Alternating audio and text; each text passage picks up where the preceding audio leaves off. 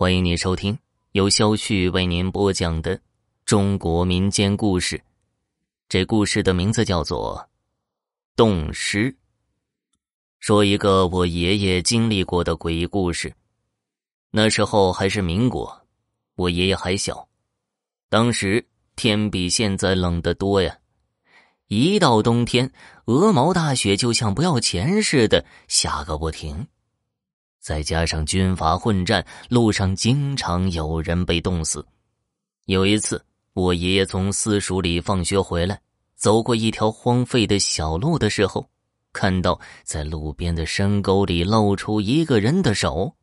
当时正好下过几天的大雪，而且风很大，雪落在地上之后都被风吹到了沟里，所以那条沟里的雪有一米多深。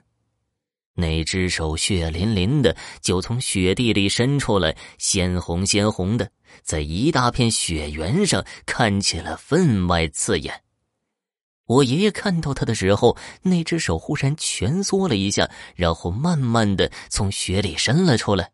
随后，我爷爷便看到了这辈子见过的最不可思议的事情：那只手把雪刨开之后，从里面钻出来了一具全身腐烂的尸体。那尸体被冻得浑身都是冰块，走起路来很是僵硬，一晃一晃的。他从雪沟里爬出来之后，晃晃悠悠的走到路上。当时太阳很大，映着白雪，很刺眼。那尸体就在金黄色的太阳光下，身体僵硬的跪了下来，然后对着太阳匍匐在地，也没有磕头，而是做了一个很奇怪的姿势，用额头在地上画了三道，就像是八卦里的乾卦一样。当时我爷爷已经被吓傻了，腿脚不听使唤，想跑也跑不动。那尸体画完之后，从地上站了起来。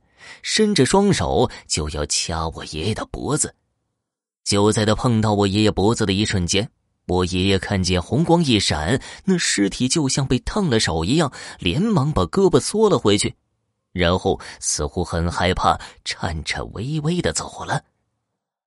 我爷爷低头一看，发现他脖子里挂着个铜钱。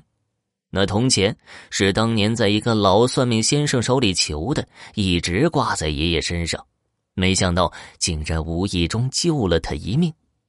再后来，我爷爷回到家之后，就再也没从那条路走过。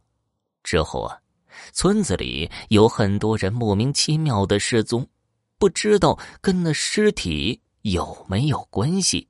美丽的科尔沁大草原是我的家乡，这里有好吃的。内蒙古特产风干牛肉干，喜欢吃的，我的微，H H 二零一二一二一八。好了，今天的故事就讲完了，感谢收听。